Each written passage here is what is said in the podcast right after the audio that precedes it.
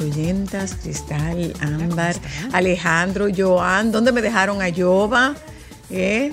¿Dónde está todo, todo este equipo que nos acompaña a nosotras durante todas estas horas de transmisión? Bienvenidas, bienvenidos. eh, aquí estamos. Si pasamos una lista, ¿estamos todos? ¿A quién, ¿A quién le falta? ¿A quién le falta? Porque no quiere uno terminar, comenzar el programa eh, leyendo estadísticas, eh, pero eh, ojalá que, ojalá que seamos muchos. Ojalá. Ojalá sí. que seamos muchos. Con una temperatura agradable, muy. Sí. No, no, no, no, no. Yo no la no. Bueno, pues si tú no la sientes, mi amor. Tengo un problema en el termostato. Ah, si tú no la sientes, hay que revisarte el termostato para antes de ayer.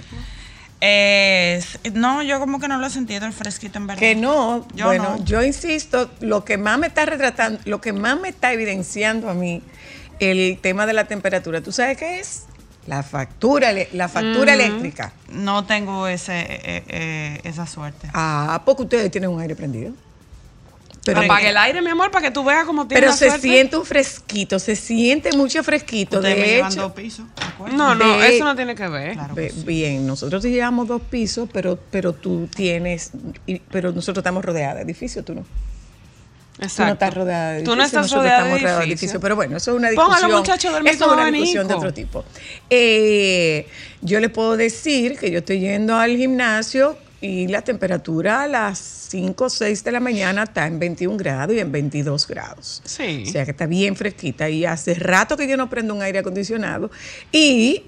Y dormimos arropados. Y duermo arropado, claro, con los pies afuera No importa, con arropada los pies afuera. porque claro. yo, no yo puedo, también. Yo no puedo dormir arropándome los pies. Yo Ay, que yo tú no. también. Otro más. Ah, pues mira, yo más. no. lo Yo que pasa, lo que pasa es que los pies, los pies son reguladores.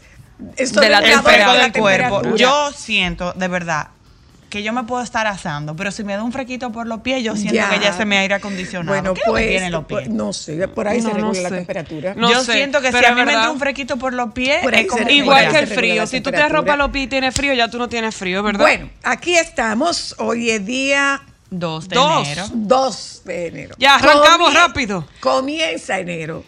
¿Cuánto creen ustedes que va a durar enero? Yo creo que no tanto. 365 días, claro que sí. Que no se les olvide que no vamos a escribir 365 historias.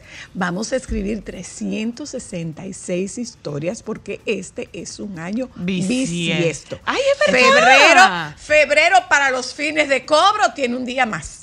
Eso sí me desubica. Para a mí. los fines de cobro, febrero tiene un día más. Eso sí me, de- me da Para los fines de pago, no. Si usted tiene que pagar el 28, usted no paga el 29, usted paga el 28. Por Ay, Dios. Ay, doña tema. Margarita cumpleaños este año. ¿Cuántos Sí. años Nosotros tendrá doña Margarita? Nosotros De cobramos cuatro en el 28 cuatro. o el 29. De 4 en 4. De cuatro en ¿Cómo cuatro. fue? Nosotros cobramos el 28 o el 29. El 28, porque eh, para esos fines, Mm. como que los pagos no se pueden hacer los 29, porque entonces te- tú pagarías cada cuatro años y tú no pagas cua- cada cuatro años.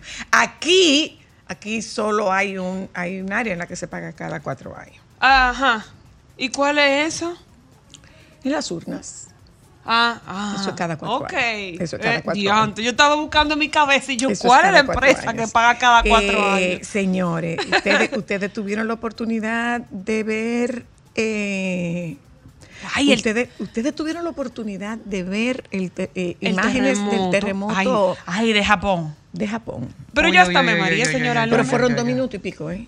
Dos minutos. Eso debieron eterno. haber sido los dos minutos más eternos de la vida. Esos fueron los Lo que 365 pasa días es- en dos minutos. Lo que pasa es que eh, el, el, el- ellos Pero están, fuerte, ellos están fuerte. acostumbrados. Sí, tienen una cultura Ellos sísmica están muy- acostumbrados, pero después de eso hay un Ay, hay un incendio de un avión que choca con, con otro avión en la pista.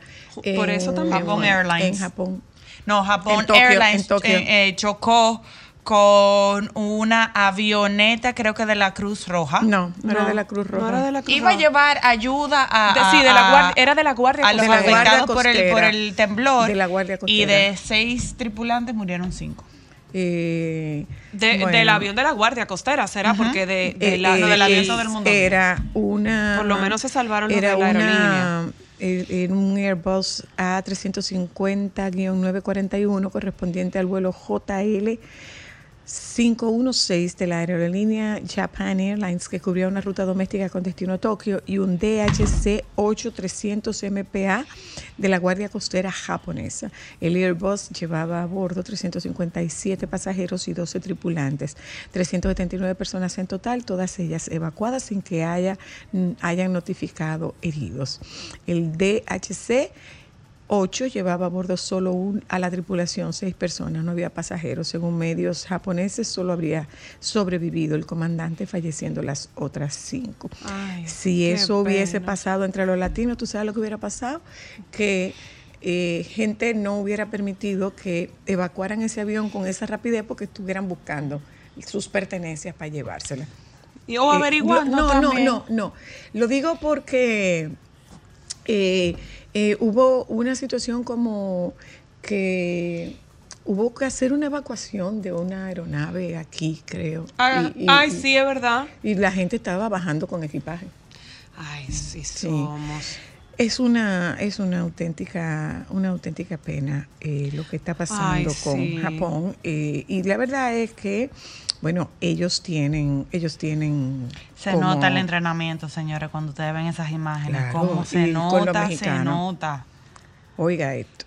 De verdad, se nota muchísimo. Tener relaciones el primer día del año fortalece la relación, según expertos. Ok.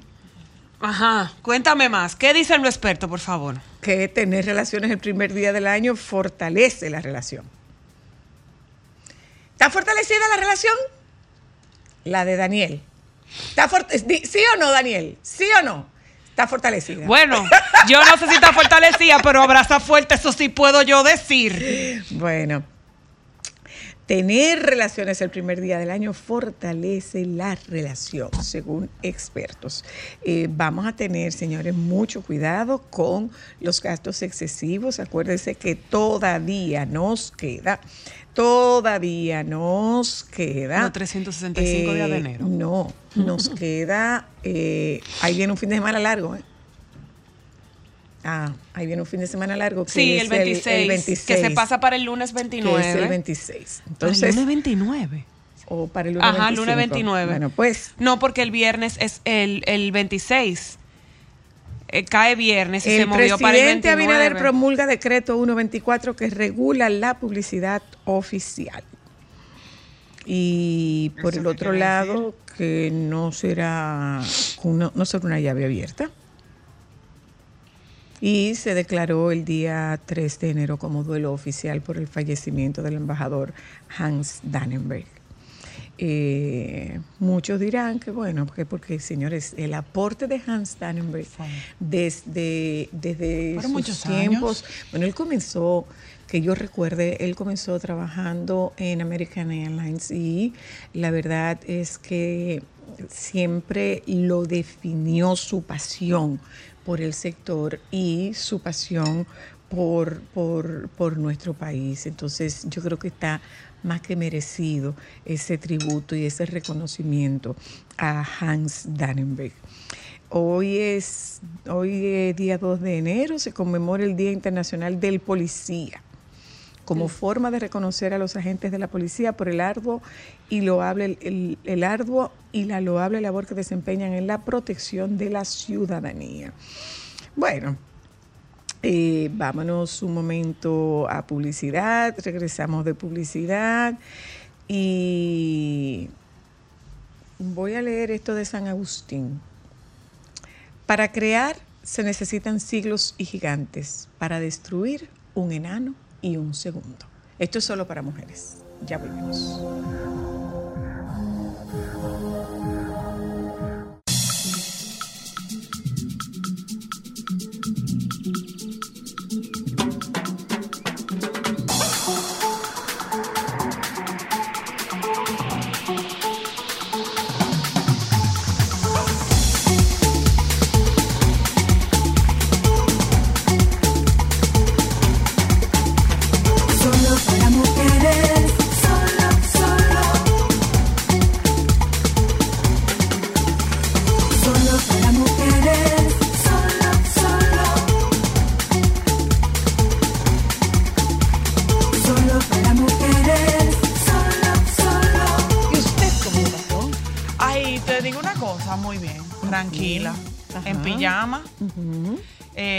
Bailando con los niños, tranquila. De verdad, muy tranquila. usted A mí cómo lo pasó? mucho. Bailando.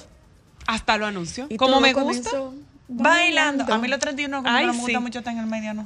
A ti no te gusta tener medio en ningún momento en la vida real. Tú eres muy recogida.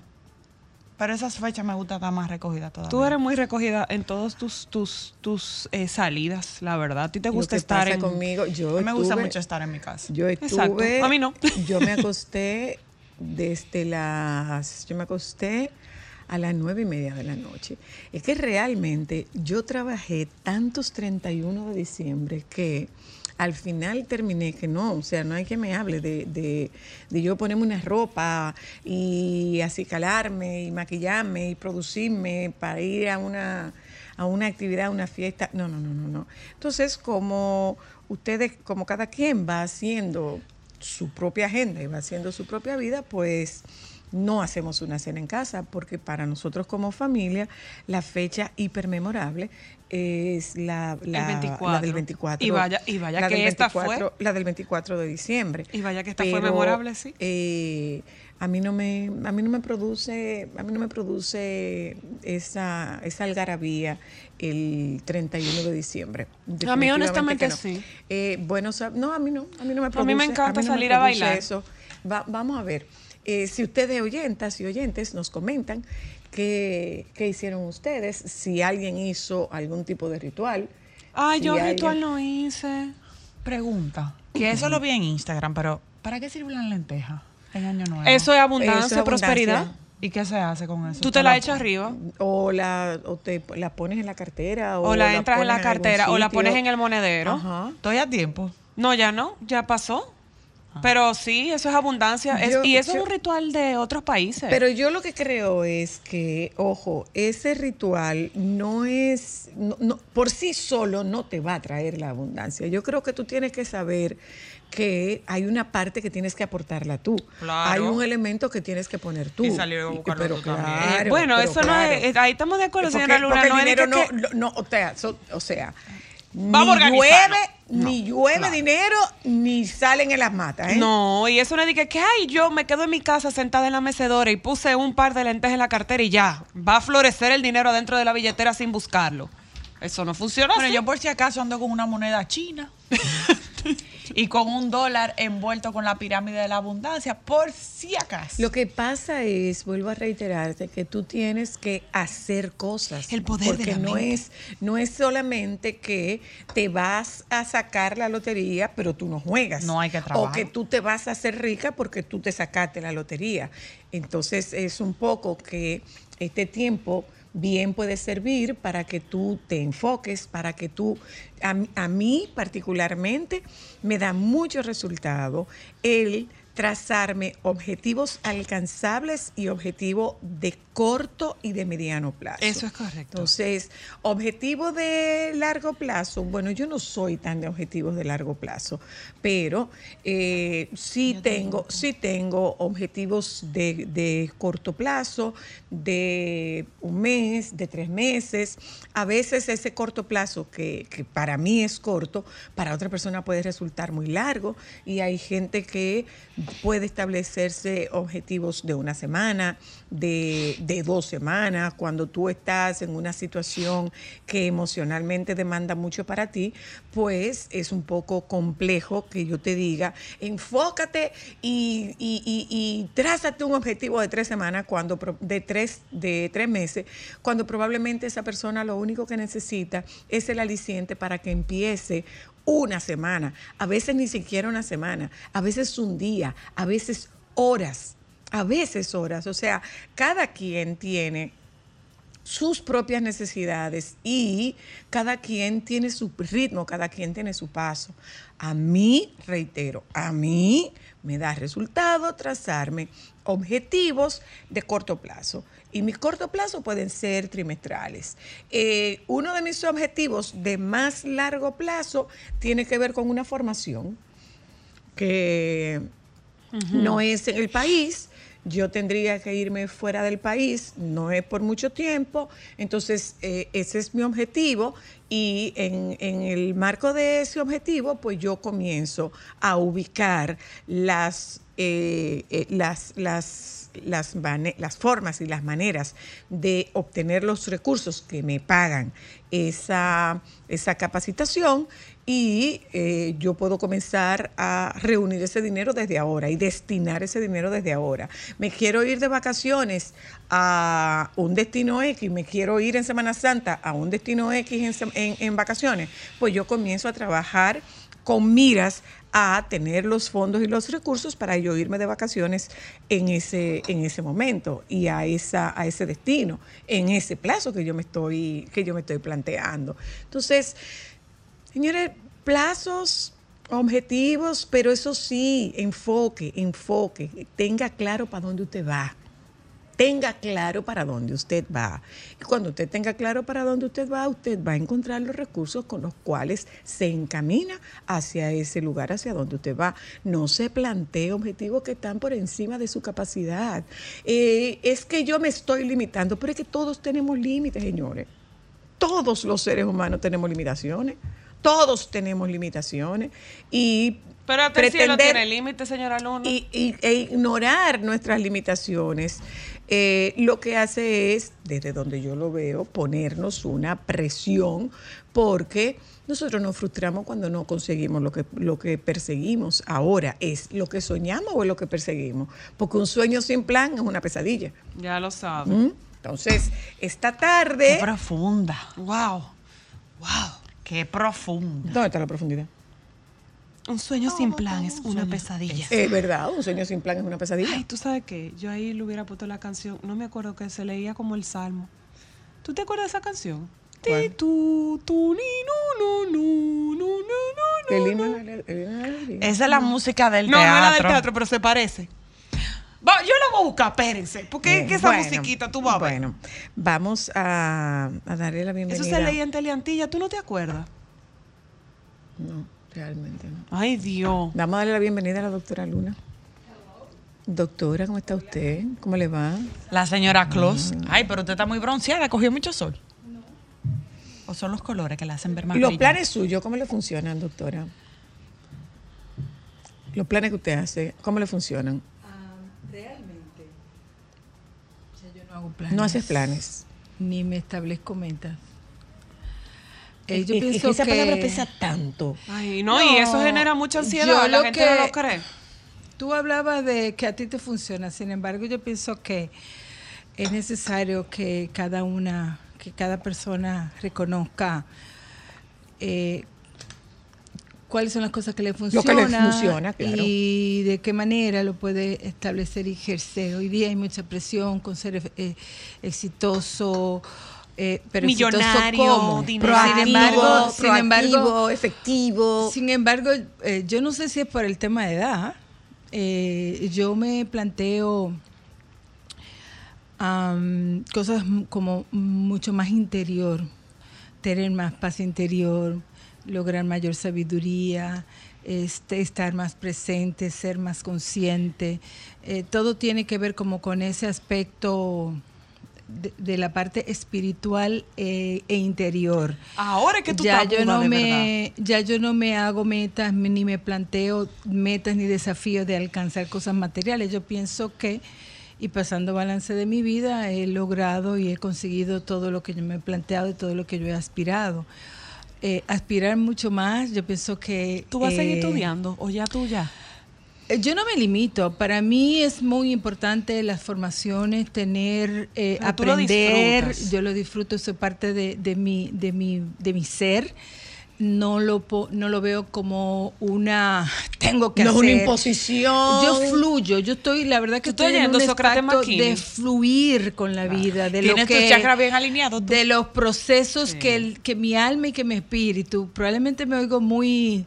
Aérea, sin embargo, No, no, no, no, eh, ese, ese es en mis últimos años, así es que estoy viviendo mi vida, sin Lo que pasa es que, ab- fíjate- abriéndome a, a todas las posibilidades. Eso que tú estás Fíjate, diciendo. fíjate lo que estamos diciendo. Eso es lo que a mí me da resultado. Claro. Eso es lo que a ti te da Claro, resultado. claro. ¿Es obligado tener Eso es- metas? no, pero, pero Eso es justo lo para que ella ti está diciendo. no es obligatorio. O sea, ella está diciendo, ella no Pero se yo plantea. pienso que todo va a depender de tu ciclo de, vida. Exacto, porque en el en- caso en el- en tuyo, el que tú estás, y, tienes que tener metas, Sí, sí, claro. tienes que tener como hacia Como un norte Tiene que tener un camino. Eh, A que- nuestra edad no se sin puede embargo, fluir tanto Pero en ese sin sentido. embargo, yo fluyo más con. Yo soy muy intuitiva y yo me dejo de llevar mucho de mi intuición, de lo que mi alma y mi espíritu me dice por aquí que van los tiros. Y entonces, como que me enfoco en eso y lo consigo. Sin embargo, eh, fluyendo, sin eh, tener, eh, establecer una fecha. En tal Sí, pero, fecha. pero sabiendo, yo pero voy a hacer tal sabiendo, cosa. pero sabiendo No. con qué tú cuentas. mira, yo Sabiendo- creo que la- sabiendo un poco qué recursos tú yo tienes. particularmente eh, eh, dejo que la vida ocurra. Por Ya. ejemplo, yo tengo un sueño de ir a, a. Tierra de Fuego, ir a conocer los glaciares. eh, y para mí, eso yo lo voy a conseguir. Mira, Ahora, yo, Chartering, no me, te- Chartering tiene una excursión. yo no me voy a, a poner el 20. el- no, yo dejo que las cosas ocurran. Y esa, esa excursión, que son de los sueños que tengo no cumplidos todavía, va a ocurrir cuando, Cuando tenga que ocurrir. cuando tenga. que Cuando ocurrir. estés entonces, No, cuando tenga que ocurrir. toque. entonces así yo estoy viviendo mi vida. Posiblemente tiene que ver con mi ciclo de vida. O sea, estoy en una etapa de madurez, de sentirme plena, satisfecha. Y bueno, bienestar, salud, paz es lo que en este momento yo... Si tú más supieras que para mí es como más difícil, mi mente como que no llega a, a- en cuanto hablando de lo de planes, como que yo no tengo la capacidad de ver a tan largo plazo, como que se me hace muy difícil. Bueno, Bueno, pues, lo que pasa es que tú tienes, difícil. lo que pasa es que tú tienes retos inmediatos que, como toda madre, son, No, pero ha sido de siempre. Como que, eh, eh, eh, por eso que te digo el tema de las metas, o sea, es algo que hemos hablado Fran y yo, pero como que mi mente nunca ha tenido la capacidad de, de como que de enfocarme en algo tan, a- tan, tan lejos. O sea, para mí es muy difícil. Como que de aquí a tres años, no, yo no, no, como que no, no se Bueno, me hace es tan cómo fácil. le funciona. Yo pienso que... cómo le funciona eh, a cada quien. Es que, pero y te lo digo, hay una fórmula esta- mágica ni correcta ni incorrecta. Lo que pasa es que en esta, por ejemplo, en esta reflexión yo he pensado mucho sobre cómo eh, muchas personas se presionan, eso lo Por que alcanzar. dicen los coaches, lo que dicen Y lo- la lo- lo- competencia. lo, que dicen lo- lo- los planeadores, planificadores y no sé cuánto, y, y como que te dan una receta que eso tiene que funcionar y si tú no te enrolas en esa onda, No, pues tú estás un poco desfasada. A mí me parece que es como le funciona a cada Y quien. ahí yo pienso que la vida y, para las dos. y ir, eh, ah, o sea, tú, teni- tú tener claridad a- hacia dónde va, eh, eso te va a impulsar Sí. a lograrlo. Pero sin esta ahogue y sin esta presión. Una- Así yo lo he logrado. Una pregunta. ¿es lo mismo metas que aspiraciones? Porque quizá hay veces que la gente puede eh, confundirlo y quizás tú no eres una persona, por ejemplo, Ámbar no es de meta, pero Ámbar sí tiene muchas aspiraciones. Yo no soy de meta, pero tú sabes que a mí me funciona. A mí me gusta a mis años ponerles intenciones y me ha ido muy bien. Bueno, pues es una Por meta. ejemplo, yo quiero que este año sea el año de la abundancia y la trascendencia. Y me enfoco en hacer y buscar cosas que me ayuden con esas intenciones. Pero así como que este año quiero bajar 75 libras o quiero cambiar de carro. O sea, Pero eso entonces- es algo que a mí no me funciona. Yo soy más como de intenciones. Acuérdate que es lo que a cada quien le funcione. Sí, sí, El- claro. y puede ser, la palabra puede ser meta, la palabra puede ser objetivo, la palabra No, puede yo pienso que ser, cada una de esas cosas tiene una definición La específica, palabra- ¿eh? Sí, pero, pero, pero, pero depende cuál, a cuál tú quieras acogerte. No, lo que pasa Depende a cuál es- te quieras acoger. No, te lo, te lo digo porque vuelvo y te digo, entre parejas eso ha sido una discusión, porque Franci es muy de meta, a mí me cuesta. Por ejemplo, eh, y eso es algo que de 37 años de vida que yo tengo, es algo como que todo el mundo te lo dice, que para fin de año tienes que hacer un listado de las cosas que tú quieres hacer este año y si no lo hiciste, o sea, como que eso, por lo menos a, a mi cabeza, es como mucha presión, porque y si no lo logré, entonces el año no funcionó. Claro, No. claro, por eso. Tú ves, o sea, o sea, si tú no te logras tu listadito de meta, tú eres un fracasado. No sé si, no sé qué pasa, pero por ejemplo, para mí, yo soy una gente que vive más el hoy. Bueno, mira, tú sabes con qué puede tener mucho que ver. Eh, acuérdate, difícil acuérdate que plazo. eso es muy, eso tiene mucho que ver con tu sistema de creencias y yo no he sido nunca una persona de, de metas a largo plazo. Entonces, quizás un poco dentro de tu crianza, eso es lo que tú viste como, como normal. Es que no me hace Y lógica lo- tampoco. Bueno, por lo menos a te mí. estoy, te estoy Por eso, diciendo pero que lo estamos hablando de las experiencias ser. de cada podría una. ser que tenga, tenga alguna incidencia el hecho de que tú hayas visto que yo no, no viví con la meta de hoy me compro una casa, eh, mañana, aunque yo sí he tenido objetivos muy claros. Yo recuerdo haber tenido una vez un llavero y decir, tú ves, ese carro va a ser el mío y tenía el llavero y llegó hasta mí el carro que era. Que no, que nada más lo hay, ah, nada más lo hay azul y, y, eh, nada más hay azul y tú lo quieres gris. No, yo no lo quiero gris, yo lo quiero azul. Pero lógico, yo trabajé. La visualización funciona mucho. o sea, hay muchas claro. herramientas que, que te ponen a- a- a- para tú lograr las cosas que tú deseas.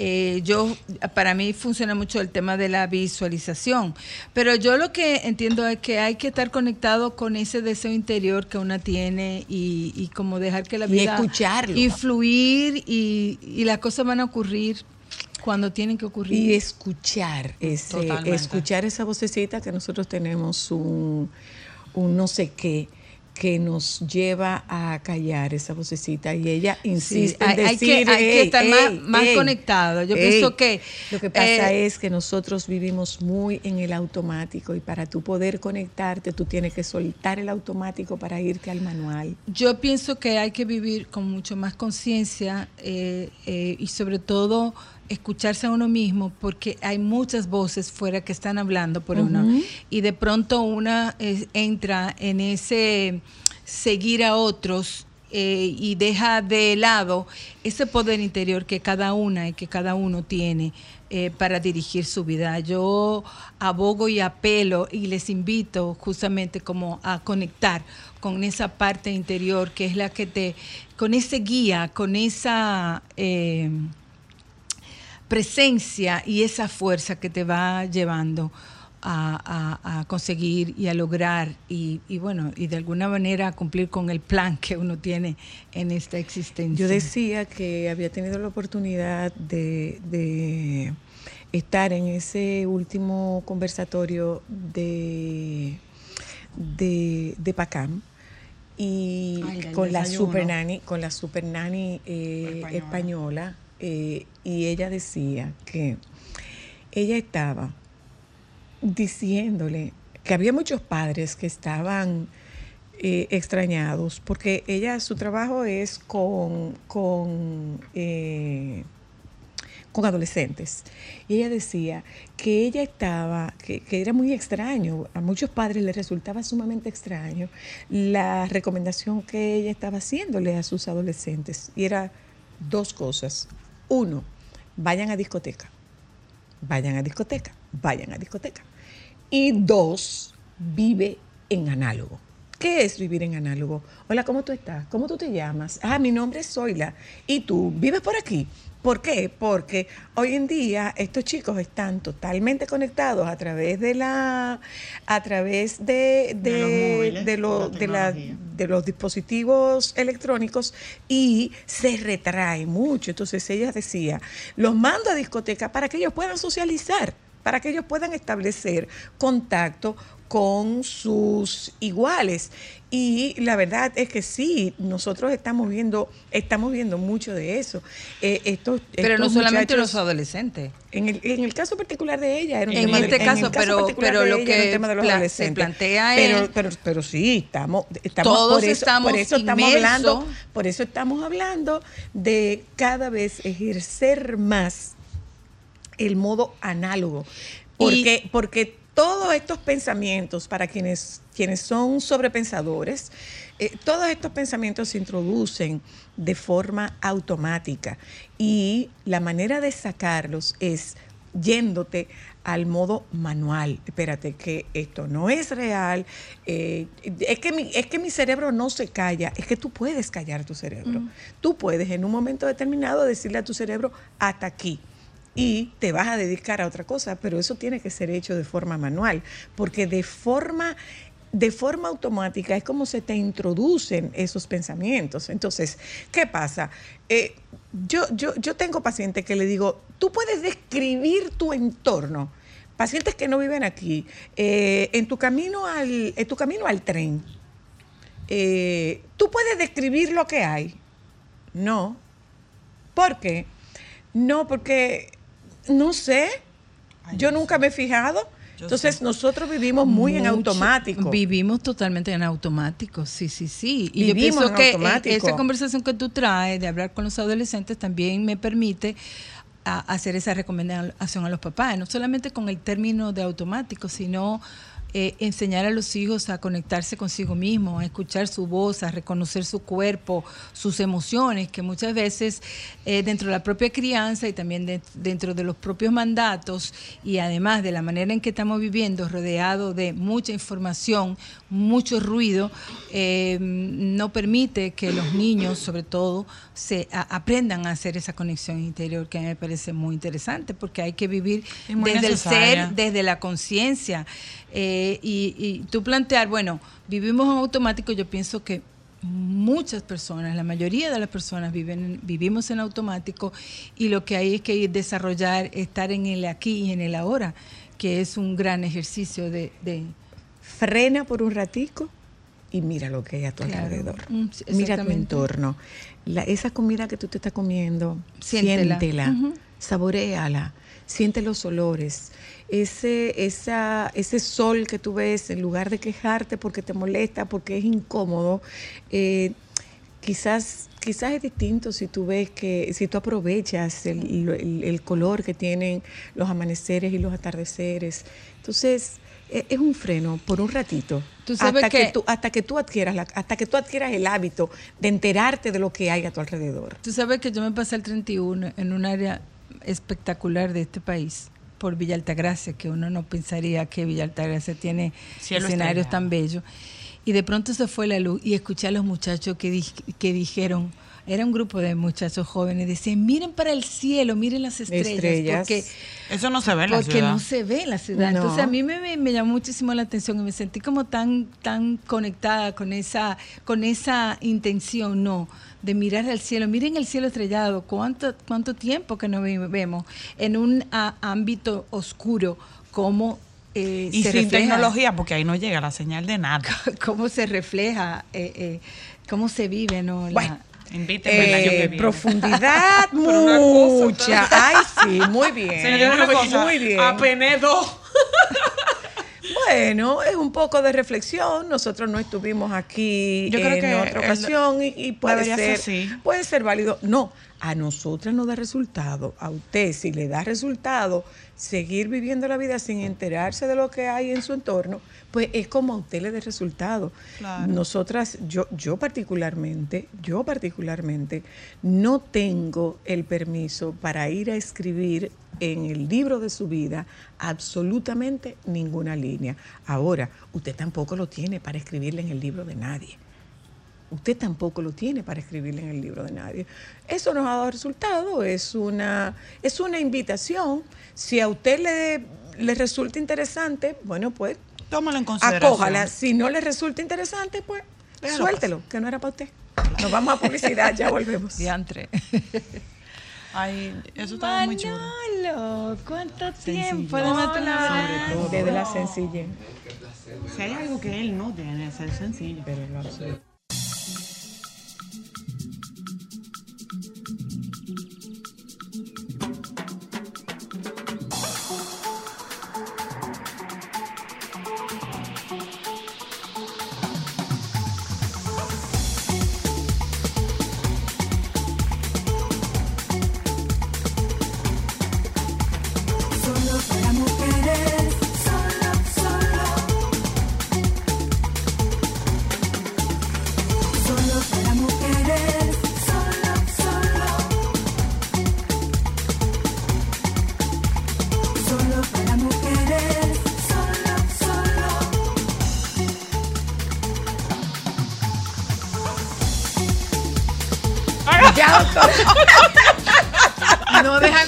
A una Señores, en pero es este que no fue a comer que te invitamos. Bueno, pero, eh, pero con, No, con mi esas vida, no, mi vida, no te invitamos no a puedes comer. rechazar. No te invitamos a comer.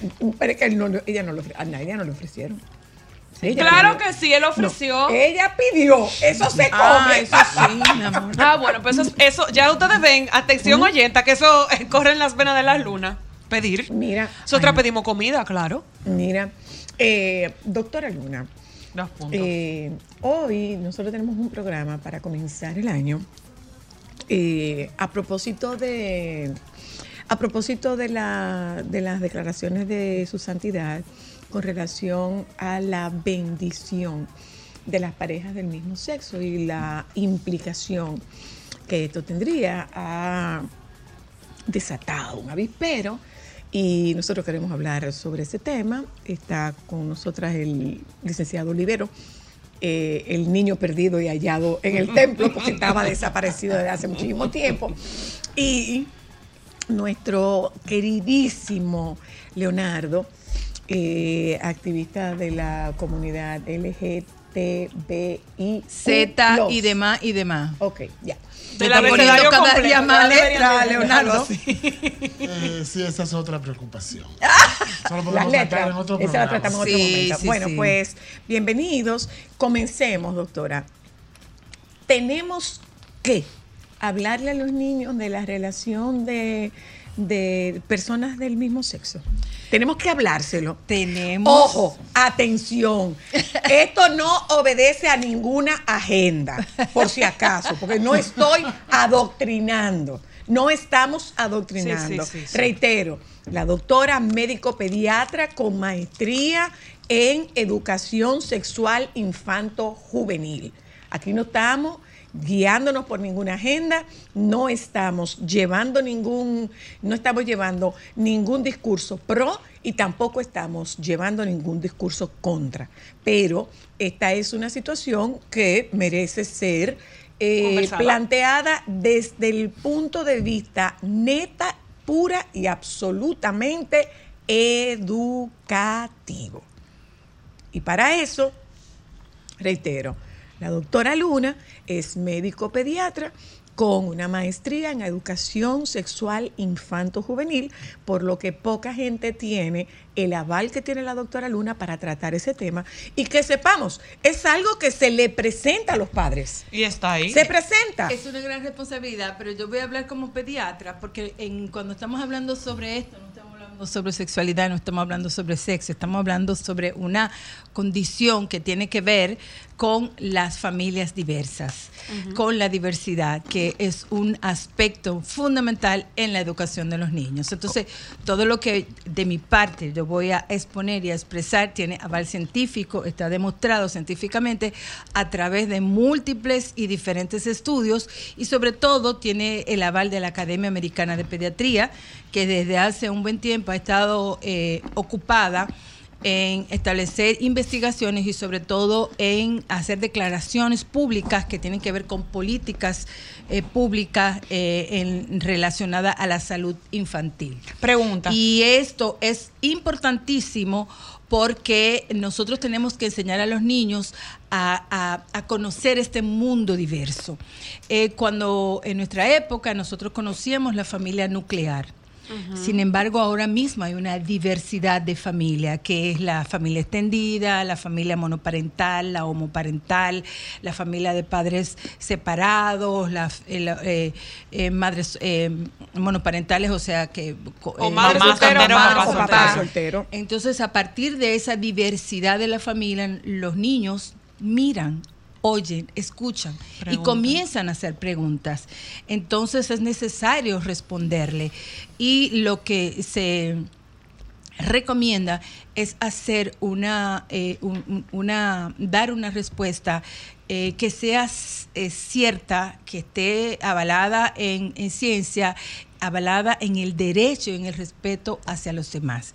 Entonces, cuando los niños comienzan a decir, bueno, pero eh, Miguel tiene eh, papá, dos papás, no tiene mamá, bueno, explicarle que hay algunas personas que están atraídas y que han decidido unir sus vidas con parejas del mismo sexo y que esto es una manera, una forma diferente de hacer familia. Una pregunta. Pero que igualmente tienen derecho. Entonces, los niños pueden comprender perfectamente esta situación. Lo que les... diría yo que contamina un poco su, su, su mentalidad son los eh, adultos y los eh, las expresiones que los adultos pueden tener alrededor del tema y entonces los niños asumir prejuicio.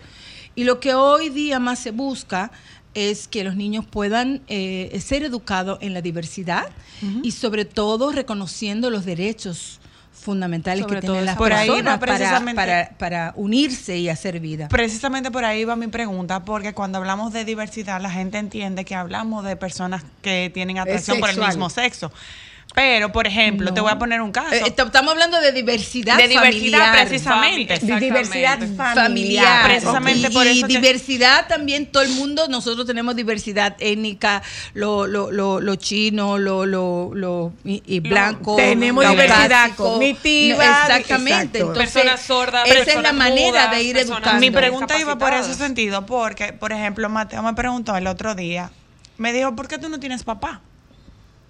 ¿Por qué tú no vives con un papá? Porque Tita no está casada con un papá.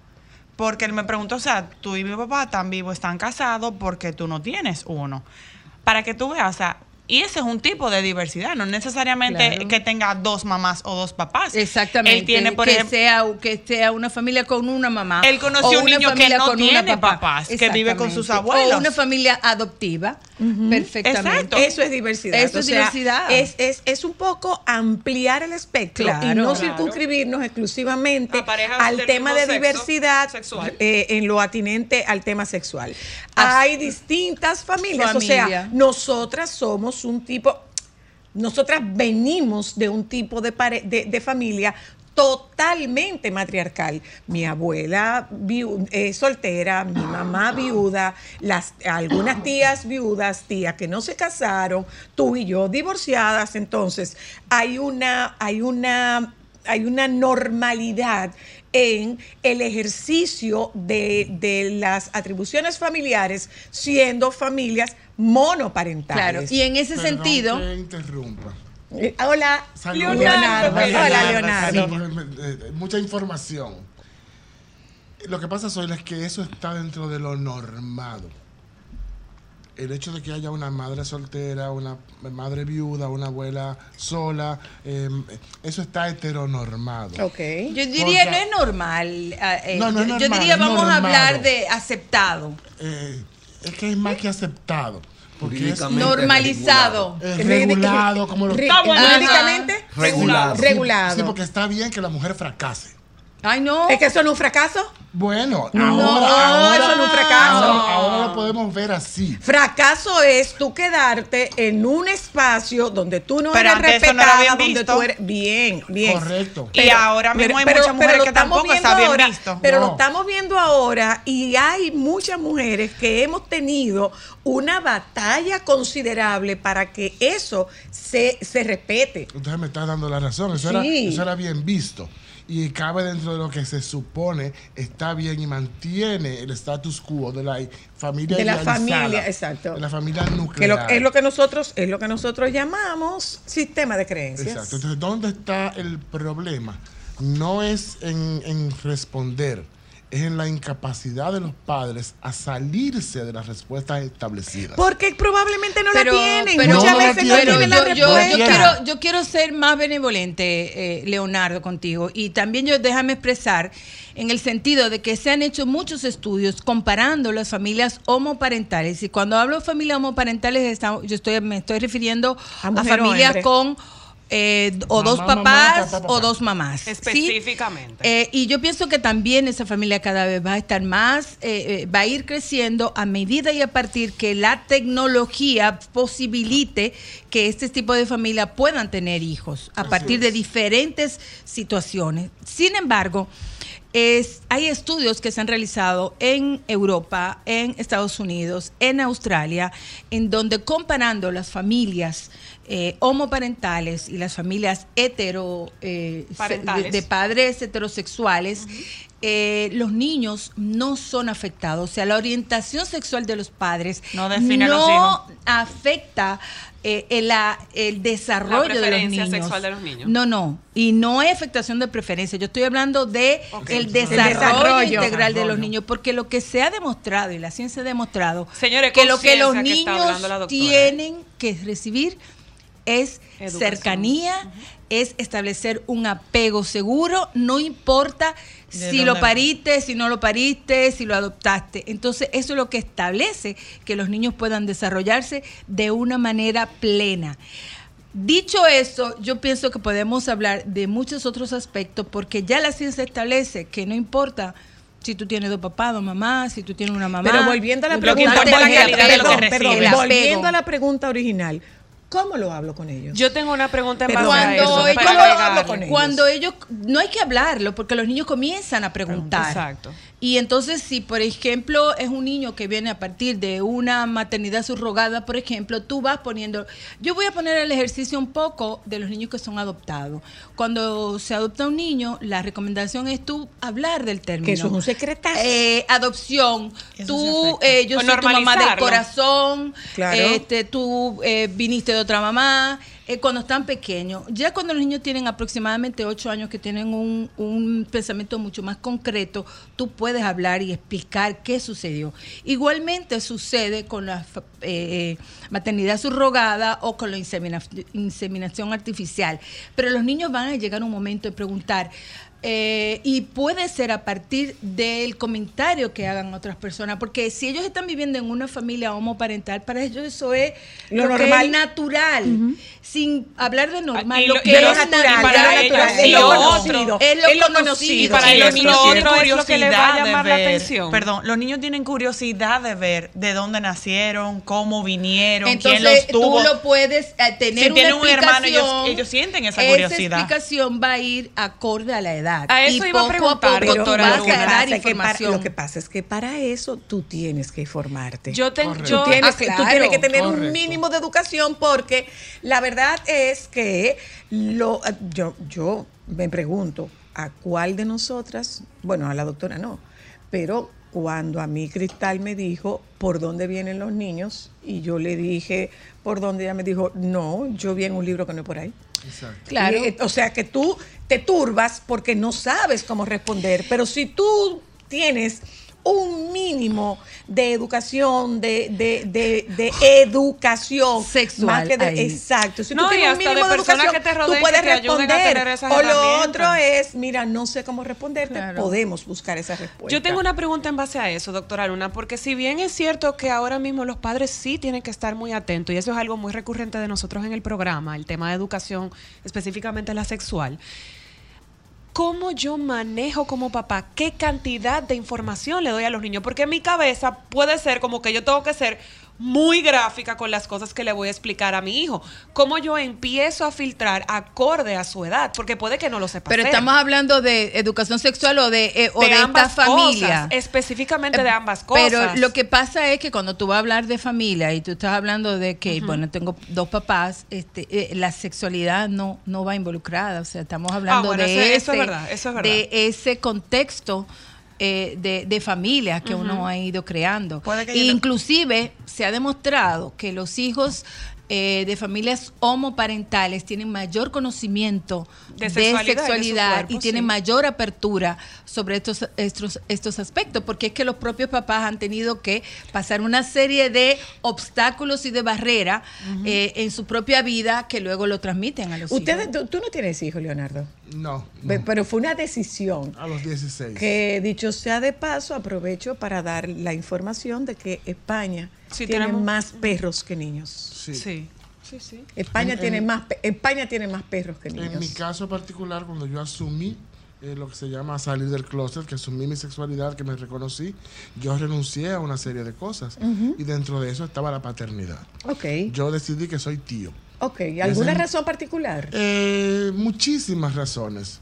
Muchísimas razones, sobre todo un poco el quizás no tener la capacidad en ese momento para eso que dice la doctora. Para dar educar. No, no, para dar respuestas a una criatura que no pidió venir a este mundo. Mira qué interesante. Entonces, Licenciado. Buenas, ¿cómo están? el licenciado está en estado contemplativo. No, yo, yo lo voy a escuchar a ustedes. Yo, No, el, licenciado viene no, no solamente como abogado, sino es un católico practicante eh, eh, y es un, es un eh, instructor, es un maestro de, de- de esa, de esa materia. Eh, a propósito de la, de la decisión de su santidad de bendecir las uniones. pon- ponle título, Su Santidad el Papa. no. Es porque está Su Santidad el Dalai Lama, que para mí es una santidad. No, no, no. A Claro ver, que sí.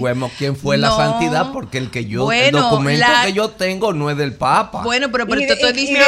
Trajo hasta Ah. Eh, pero está la, no, pero está la santidad del Dalai Lama cuando su tú hablas. santidad, su El santidad, Papa. el Papa. Mire, Exactamente. es un franciscano, pero no es el, pa- el Papa Francisco.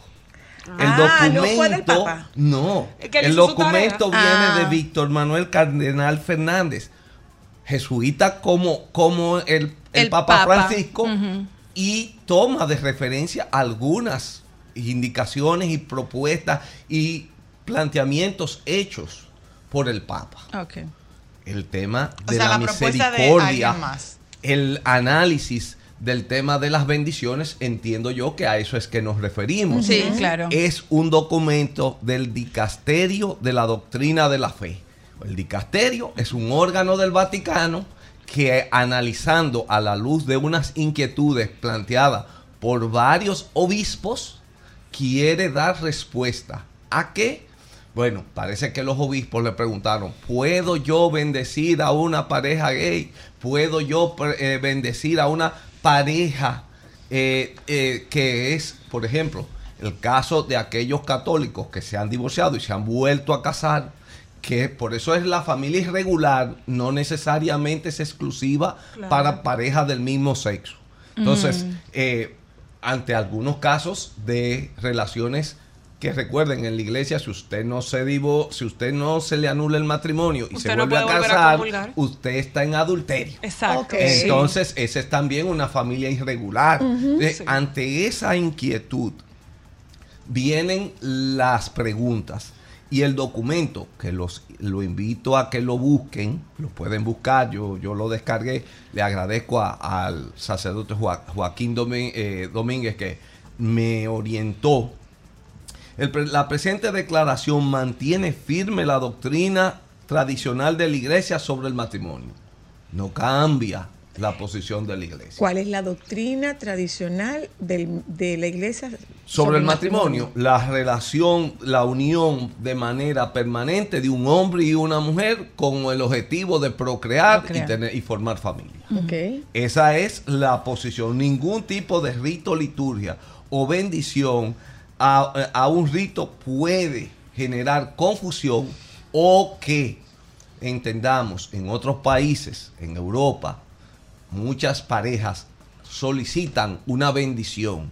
¿Y qué se ha dicho? Mire, la bendición pastoral, esa que usted da, que no es en la iglesia, que no sustituye porque no es sustitución del matrimonio, esa Bendición bendición... y sacramento no es lo mismo. ¿eh? ¿Eh? Bendición y sacramento no es lo mismo. Ah, Para allá llevamos. Entonces, esa bendición que usted da, que no puede generar confusión en aquellos que lo ven como que usted está bendiciendo el matrimonio, esa unión, es simple y llanamente, es una bendición pastoral. Y eso, como tal, no constituye homologar esa relación a un matrimonio católico. Y alguien podría. Pero así eh, mismo como no lo podría homologa con un equivocarse divorciado. con eso. Alguien ¿Eh? podría equivocarse con eso. Porque, Claro que sí. Porque, porque ¿en qué consiste? Sí, ¿En qué consiste esta bendición? Así O como no homologa una- perdón, un- no, un no- no divorciado es un tampoco. ritual que van a la iglesia y reciben la bendición en la iglesia. Entonces, ¿cómo podría confundirse una cosa con la otra? Porque pudiera suceder que personas ante eh, una pareja eh, homosexual de- homo- del mismo sexo va y pide una bendición y el sacerdote coge y le da una bendición, no en la iglesia, no en cosas, y pudieran en una actividad, en un elemento, en un, en un encuentro, en una bendición de, de un negocio, pudieran ser un proyecto personal, Pero pudiera no, dar pero la no en el templo. No. no en el No en templo. el templo. Entonces, el documento es interesante, de verdad que nos llama a reflexión. Claro. A Abre un debate. Claro, y, por y eso- po- y por tiene un posicionamiento avanzado de la iglesia. Es que tienen que La- hacer un acercamiento, La, entiendo yo. la No iglesia y el Papa Francisco ha llamado a ver desde la caridad y desde el amor a Y la todas las personas. claro. Y la iglesia no puede alejarse de la realidad. Miren, señores, yo eh, personalmente respeto y admiro mucho la decisión personal de cada cual en elegir y asumir su sexualidad. Eso es una libertad que cada persona tiene. El concepto de matrimonio lo definen en, en esto, y ahí estamos en la parte jurídica, la constitución y las leyes, y dicen en nuestro país que es la unión De un hombre y una mujer. de un hombre y una mujer. Eso no está en nuestra constitución y está en nuestras leyes. Eh, La ley nueva de registro civil así también lo asume. Y habrán países, eh, algunos, que han ido variando. Pero una pregunta, eh, Dime. el matrimonio eh, es un contrato legal, o sea, Sí. tiene mayor peso desde lo legal, desde el reconocimiento de los, te pregunto, desde Eh, los la- derechos, de los, del, del reconocimiento de los derechos de las personas. Por eso yo entiendo que es muchos de los países que se han abierto a tener el matrimonio igualitario eh, lo hacen desde el planteamiento del derecho que tienen las personas. El, el matrimonio, pregunto, te pregunto. El, matrimonio tiene dos dimensiones. A ver. Mínima dos. Desde el punto de vista de, de la fe cualquiera cristiana. Sí, sacándolo o sea, de la no, fe, sácalo de la fe. Incluyendo a todos los cristianos, no importa, incluso a los budistas, a los taoístas, tiene un elemento sacramental. En Japón también lo tiene. Y son taoístas y son maoístas. Y en el budismo el matrimonio tiene, o sea, todas las, todas las religiones tienen un, un efecto, ¿ok? De sacramental. Primer elemento. Y segundo, un aspecto de contrato civil, Sí. obligaciones, responsabilidades, patrimonios, etcétera. Entonces, todo esto en- está todo embuido en, un, en una sola figura. Ustedes ahorita señalaban familia. Familia no es igual a matrimonio. En una relación de una eh, unión, eh, o sea, una, una unión eh, matrimonial, se divorcian y bueno, se transforma en una familia uniparental. Monoparental. Pero mire, en Sigue esa siendo familia, aunque no matrimonio. sigue siendo familia. Y lo segundo es que alguien, alguien va a asumir el otro rol. Tan complicado es, tan complicado es el ser humano que no se puede reproducir asexual. La lombriz de tierra sí. Tiene esa bendición, ella no necesita a nadie. El ser humano, después de miles de años de evolución, necesitamos dos. Sí. Y el día que no está la otra pareja, alguien, el tío, el primo, el abuelo, el sobrino, va a tener que asumir ese El segundo rol. Porque El día que el, el que la cuida, madre o padre, se enferma, ¿quién lo cuida? Y el día que hay que llevarlo a, la escuela y el otro tiene que trabajar y el día que hay que llevarlo al- a donde el pediatra. Entonces alguien tiene, el ser humano necesita por lo menos dos figuras para ayudar en la formación de esos infantes. Yo tengo una pregunta y, y es una de mis... Leonardo, cuando quieras, ¿eh? Leonardo, ¿cuándo Oye, quieras, Leonardo Leonardo? está oyendo ahí para después. ¿Cuándo quieras, Leonardo? Yo tengo una pregunta, licenciado. No sé si usted tiene conocimiento de eso, porque es una de las cosas que siempre me preocupa por, por mis amigos, mis tíos de la comunidad, que tengo muchos, y que son personas maravillosas, y, y me preocupan sus derechos. Porque una cosa es la Es, bendición. es un tema de derecho. Pero, por ejemplo, si Leonardo tiene toda la vida viviendo con su pareja, tienen proyectos juntos, tienen casa juntos, y su pareja se enferma o fallece, No tienen o, derechos. o está en cuidado intensivo, o él tiene que firmar una carta o un acuerdo para desconectarlo. Y su, fa- su familia real se, des- se desentendió de eso. Él no tiene ningún Legalmente derecho no hay legalmente. Vamos por partes. Ni los hijos también, que ahí es uno de, la- de los Y ahí es aspectos. lo que me preocupa. ¿Qué Segmentemos. pasa con esos Se- hijos? Segmentemos. Vayamos por Usted partecitas. sabe que usted tenía mucho que no venía, yo no me podía quedar con Miren, eso. miren lo siguiente.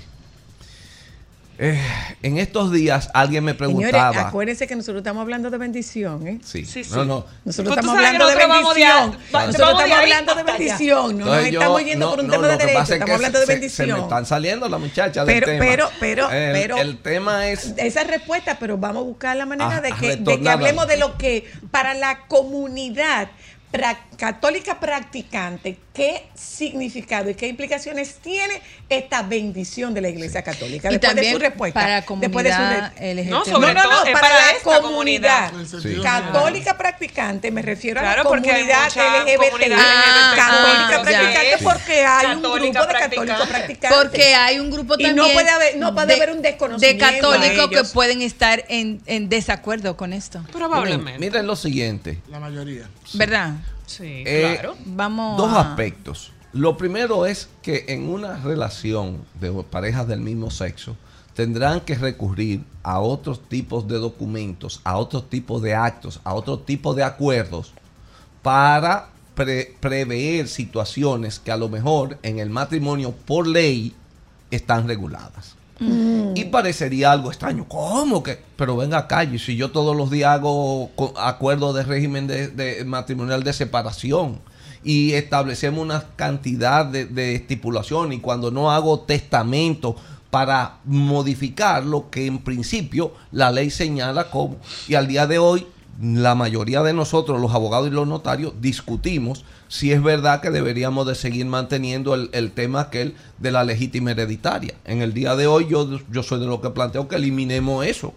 Yo a los hijos míos le doy hasta llevarlo a cierta edad. Y después de ahí es mi voluntad si yo le doy o no de los bienes que tengo. Entonces, esa es la libertad que incluso en México eliminaron la legítima hereditaria. Pero legalmente, legalmente nosotros tenemos eh, esa, esa obligatoriedad. Perdóname, hasta el día de hoy tenemos de la Revolución Francesa y de la época feudal. Ay, María Santísima. Ah, bueno, entonces, si quieres que te diga la verdad, yo sí se la voy a Eh, cantar. porque- escuchemos entonces a Leonardo. ¿Qué, qué, qué opinión tú tienes Eh, sobre pero, esta pero sobre bendición? todo eso, ¿qué, qué- qué significado tiene para quienes Para son, los practicantes. sobre todo para quienes son practicantes, porque si tú no eres practicante, bueno, Bueno, pues te voy a responder como hombre gay católico. Ok, formado en la escuela salesiana durante toda, Toda tu mi vida. vida, más no practicante Ok. porque no me quieren en las filas de la iglesia. Ok. ok. A mí me preocupó mucho la, la publicidad que se le dio a esta noticia, que en lo personal para mí no significó absolutamente nada. Porque yo, como hombre gay con 33 años de relación, eh, monógama con una persona, un patrimonio construido, etcétera, etcétera, etcétera, yo nunca necesité Necesita. de un intermediario para que papá Dios me bendiga Ya lo de la forma que lo ha hecho. Eso es en la practicidad de la vida. Ahora, la preocupación viene por todo esto que estamos discutiendo. La valentía del Papa de asumir públicamente una postura definitiva, no sobre, so- sobre el tema del matrimonio, sino sobre muchísimos Bueno, otros... lo está haciendo ahora mismo con relación otros- a la mujer. Muchísimos Lo está otros haciendo- lo temas. está haciendo O sea, ahora mismo él, con se relación a está, él se está abriendo una serie de frentes, pienso yo que con el propósito... Sí, sí, a, a una que- iglesia muy conservadora. no, y una- eh, llevando a la iglesia a donde debió hace años ir, a abrir sus dogmas. Sí. Y a cuestionar sus dogmas y a hacer partícipe a toda la feligresía de forma igualitaria. Al que quiere ser parte. Por supuesto. Sí, claro, porque él no puede obligar a no, No, nadie. estamos hablando del libre albedrío, pero ya, ya sí es un paso de avance de que desde la cúpula eh, Claro. se tome en Pero he tenido que quedarme, he tenido que quedarme rezagada, he tenido que quedarme proscrito, he tenido que quedarme proscrita porque no tengo la bendición. Y no solamente no tengo la bendición, tengo el señalamiento. Entonces, para quienes tienen, eh, o sea, esta apertura debe tener algún significado Sí. para Por gente que no Para- es un Leonardo que no lo necesita. Claro. Por Pero sí habrá practicantes que, Que sí, sí, ¿no? Que sí sientan un alivio en este reconocimiento, no en este reconocimiento, en esta bendición, y es un reconocimiento de derechos. Y es un por proceso también, me Por parece. supuesto, porque es parte de lo que tú decías ahorita, o sea, el adoctrinamiento en el que nos han llevado se traduce en la práctica de la religión, no importa cualquiera que sea.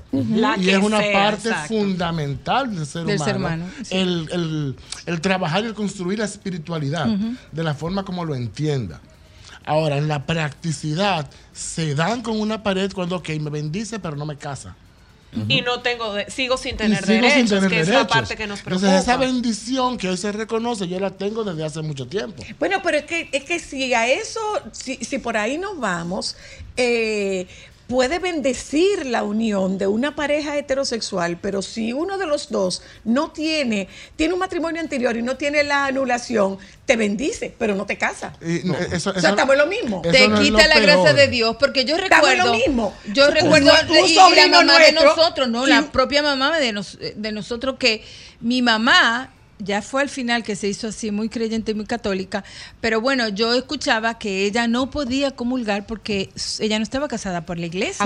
Entonces, hay, muchos- hay muchos impedimentos eh, a la- a la- incluso a, a las parejas heterosexuales. Claro, mira, sin embargo, yo tuve una experiencia en una situación lamentable que fue en la conmemoración de los 30, los 30 días, la misa del mes del asesinato de Víctor Elarte, donde el sacerdote dio una misa que por primera vez en muchísimo tiempo a mí me llenó, qué bueno. porque me sentí tomado en cuenta. Entonces, el ritual de la misa siguió normal, sin embargo, él era consciente de los que estábamos ahí que no teníamos derecho a la comunión, que no teníamos derecho a una serie de eh, momentos del ritual misal. Sin embargo, él lo hizo de una forma espectacular. Y él comenzó a, a hablar A de, la, incluirlos. de la espiritualidad y a explicar de que aunque no se haga el acto físico de recibir la hostia de la comunión, él asumía la responsabilidad de dar la comunión a todo el que la necesitaba, sin mencionar nombres, sin decir etiquetas. Y yo pienso que esa es la forma por donde las religiones deben irse. Y mira cómo tú estás generalizando, o sea, no estamos hablando Totalmente. solo del Papa, Porque- sino de todas no, que deben No, porque se quiere particularizar una agenda que no es que no existe, sino que no debe ser exclusiva. Porque cuando hablamos de inclusión, hablamos de inclusión en sentido Para general. todos. Para Hasta todo el de las personas divorciadas. Totalmente. Diga usted, totalmente. licenciado, para que no se le miren reviente lo algo. siguiente. El ser humano en su proceso de evolución ha ido cambiando y ha ido transformando y cosas que en un momento eran jurídicamente válidas y aceptables, Hoy hoy, no no, lo lo son. son.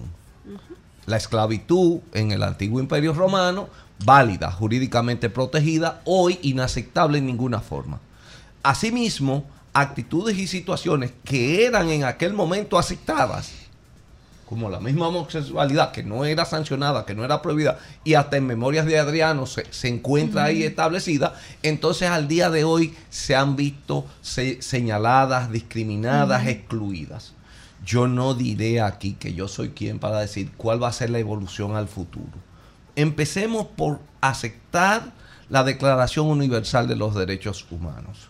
Y toda persona tiene derecho a su personalidad, a su identidad, a su formar su propia identidad y a aceptar sobre eso Claro. su creencia.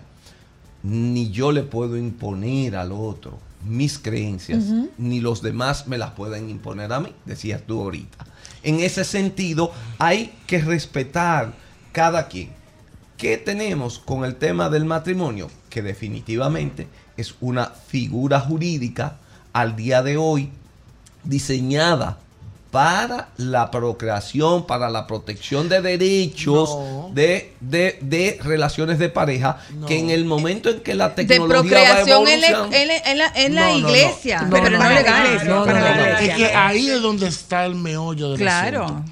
Y el tema del matrimonio es un tema crucial para entender lo que está pasando. Sí. No podemos seguir confundiendo el matrimonio como derecho civil, de los ciudadanos y las ciudadanas para regular su proyecto de vida. Eso es el matrimonio.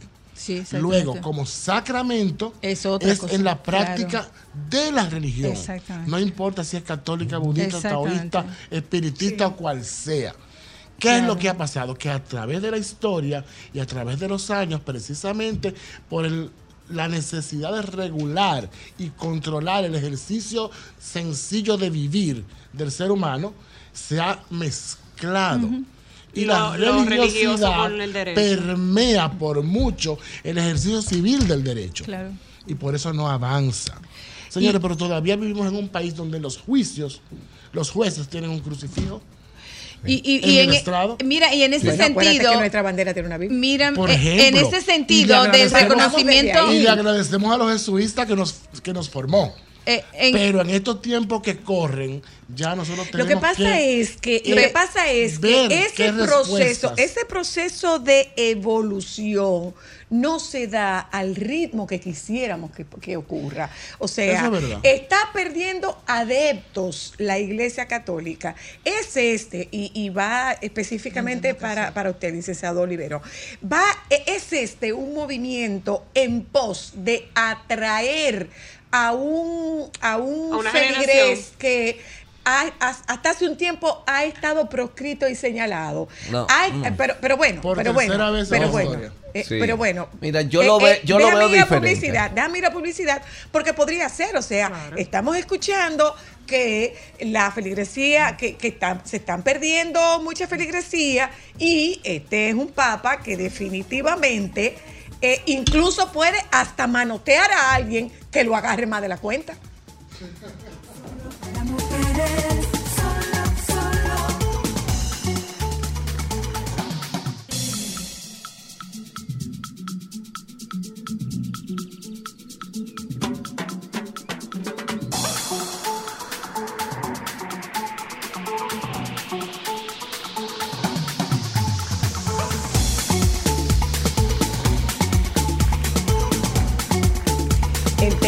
Ser más, Más interesante, interesante. Y no porque tener- Es que, es que a ti te todo gusta porque primer programa, Ya. primer día del año. Entraron y un duras tema como este. No, no, no, no, no, no, no, a mí no. Esto- sí. acuérdese, No, no, no, acuérdese no. que nosotros hacemos una planificación una semana antes y Esto tiene lograr, mucho. lograr coordinar las agendas de todo. Fue para este día que nos dio Sí. qué hacemos. Sí, pero esto Fue tiene para este semana- día que nos dio. Ay, Ahora, una pregunta. ahora, perdón, perdón. eh, un poco retomando, retomando la pregunta. Eh, antes, antes de retomar la pregunta, yo quiero volver a agradecer el nivel Ay, que son que se mantiene en el debate. Sí, o sea, sí, nosotros sí. podemos estar en, En posiciones, en, en posiciones encontradas, podemos tener diferencias, y de hecho tenemos diferencias de criterio, pero lo que norma Es eh, esta discusión es el respeto. Voy a, el voy a interrumpir para reconocer que yo lo que creo es que la diferencia y la diversidad se trata de eso. De poder Claro, coexistir de poder. con nuestras diferencias. Claro, y respetarla. Y sin, sin agotar la necesidad de cambiar la agenda del otro. Exactamente. De Eso es. Eso sería gracias. claro sí. espera, espera. Eh, le hice la pregunta. ¿Es esto un movimiento de la iglesia y de su Una santidad? agenda de la iglesia. Es un movimiento de Pero su el santidad. El papa que manotea, porque manoteó la gente que lo agarró. Mira. O sea, espérate. So- soy la, creo que no es una campaña de marketing. No es una estrategia de que se me están yendo feligreses. No creo que es un tema de visualicemos porque nos estamos poniendo chiquitos. No. Creo que el Papa, y lo ha dicho, es ver y amar al prójimo, Claro. respetando su identidad. Lo ha dicho y lo da en evidencia. En ese sentido, creo que eso es una apertura a hablar de ciertos temas que a lo mejor en otros momentos de entrada No se, se te trataba. decía, no, ni siquiera lo voy a tratar. Sin Ahora, embargo, Yo, yo creo que lo que ha cambiado un poco es la estrategia. Porque tenemos que ver la iglesia como una empresa que se mantiene y se sostiene de sus feligreses. Y desde que sucedió lo de la reforma y la contrarreforma, la iglesia ha tenido que reinventarse. Y lo hizo en ese momento con la Compañía de Jesús y luego en los años 70, 80 con la eh, Puebla cuando se estableció el tema de que Dios no ama el pecado, ¿cómo es? No, no, No. no odia al pecador. no, Rechaza vamos, el pecado, pero ama al pecador. Eso se tradujo en una, en una, en un En una revolución, claro. Y en que inclusive en el que muchas homosexuales se enrolaron para hacer sacerdocio y se convirtieron en sacerdotes. Y ahora es verdad que la iglesia ha perdido popularidad, la católica, porque la corriente cristiana evangélica Sigue ha ganando ganado- feligreses, Le ha claro. ganado a los feligreses. Y, la- Sí, es verdad. y yo en un Pero análisis... quizás más por un tema de comercialización que otra No, cosa. ¿eh? No, no, no. Por un tema, tema- de flexibilidad, yo no, diría. ni siquiera es un tema porque los, los evangélicos. Pero es, que la, pero es que la iglesia evangélica cristiana no reconoce la unión homosexual. No, pero da la oportunidad a los fieles de expresarse. Pero mira lo siguiente. Y en, en- en esa corriente, en esas iglesias modernas que tenemos ahora, que han crecido, la gente va y se expresa. Y la gente tiene una necesidad imperiosa de hablar. Pero ¿y eso no es un poco salirse del rol de- del rol que le corresponde a las iglesias. No importa No, porque no, no, no, no, yo Miren- pregunto. miren lo Es- Es un siguiente. espacio para socializar. Hay una parte interesante en la Biblia que van y le dicen a Jesús, mira, por ahí hay otras personas hablando y predicando en tu nombre. Mándame para yo desautorizarlo. ¿Y qué le dijo Jesús? Que no. Ah, y entonces. Entonces, el tema es que la, la Iglesia Católica tiene sus normas, tiene sus Sus principios, reglas, claro. pero no puede mandar a, de- a desautorizar a los demás. Y hay cantidad de personas que han estado en la Iglesia Católica y mujeres que han querido asumir su sacerdocio, tema otro tema crítico. y le podemos decir, no, vaya, si usted no tiene autorización. Bueno, si no te gusta, si tú quieres asumir y en, en nosotros y tú Y formas tu iglesia, otra- yo respeto eso. Y hay cantidad de personas que han ido a seguir porque tienen fe, tienen un valor en la prédica y demás, y tienen esa voluntad. Yo no soy quien para decirle que no. Ahora, dentro de la estructura de la Iglesia Católica, hay normas, Hay principios, hay reglas, y usted se desea las acata si usted entiende que no y prefiere tener una igle- una iglesia más flexible para que le acepten posiciones que usted asume como propias, esa es una decisión. La iglesia no está, entiendo yo por lo que he leído de este documento, no está diciendo, bueno, mira, para que podamos llegar a ciertos grupos. No, no, no, nada de eso. La, la iglesia lo que ha hecho y el dicasterio, interpretando en en es un órgano hacer, hacer la interpretación de la doctrina cristiana, decir, óyeme, no puedes excluir a una persona de darle una bendición Claro. pastoral. Con el Ahora, título de eso- confianza suplicante, los sacerdotes no deben impedir o prohibir la cercanía de la iglesia a las personas en cualquier situación en la que puedan buscar ayuda de Dios a través de una simple Entonces la, la- la cosa es peor porque nos tienen lástima. Por eso que yo te amo. Mira, Leonardo. Pero es la verdad, Pero- doctora. pero tú Es la crees. verdad. Yo no conocía Pero no te apures que dentro de algunos años ellos van a pedir perdón, así como Ah, pidieron perdón vez. por los abusos sexuales. Otra no, vez. no, y han pedido, hemos pedido perdón Muchas por muchísimas veces, cosas claro. y por haber permitido el holocausto y por muchísimas Claro. otras cosas. Y seguirán Ese es el ser perdón. humano, porque el Eh, ser pero humano la es iglesia tiene que adaptarse a, a- a- a los tiempos. Eh, Es se que- escucha- es que yo pienso, yo pienso que, es yo pienso que este papa. Está en está camino haciendo mucho. Lo Yo que pienso yo que reitero, sí. lo que yo reitero no, es El Papa que- debe darle mucho dolor de cabeza a yo lo mucha que gente. reitero ¿Qué? es, Es que no es no es al ritmo que nosotros como ¿Qué? sociedad quisiéramos. No soy lo- No, que pasa cambiar es que la- es cada vez que cambie la moda, cambia la iglesia. No, No, no, no, no, es así, no, no, no, no, no, no, Es no por moda, no, no, no es por moda, no es por moda. No, no, no, que no, es que porque no, y- implica reconocer que me equivoqué. No, y también lo que tú... se requiere una reflexión profunda y admitir que en algún momento estuve equivocado. Exactamente. Eso, eso requiere. Ahora, Pero lo estamos la viendo. doctrina Claro. Lo estamos es viendo en Porque ha habido muchos cambios. Mira Eso es cómo. lo más loable que ha hecho Claro, por sí, ejemplo, sí, sí, una cosa, una cosa de la iglesia, de decirte Mira. que el dijo infierno no, Alejandro que uno a la vez, dijo Alejandro. ah, el infierno no, no, no, no existe. ¿Eh? Ya no. Ya, el- ya no existe el infierno. ¿A dónde lo No, dije? no, no, el- no, el- ¿qué es lo que no limbo, existe? El limbo. El limbo. Ah. Exactamente. Pero en ese sentido, Yo, yo, creo yo que voy a dejar para otro sí. día ese Esa tema porque, porque Para que vean que- me- me- eh, nuestro amigo nuestro amigo cerró por eh, falta de Exactamente.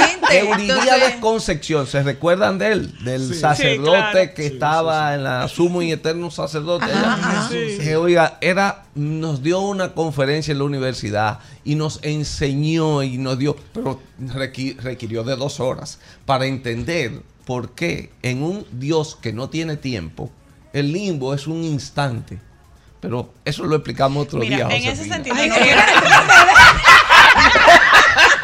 Dale, Ámbar, te queda un minuto. En ese Dale. sentido, hay una de las cosas que, la verdad es que el Papa Francisco ha querido cambiar muchas cosas. Por ejemplo, una de las cosas que a mí más me gusta y una de las cosas que de chiquita a mí más me chocaban, el mismo Jesús decía, dejad que los niños vengan a mí, pero muchos más sacerdotes no les gustaba eso.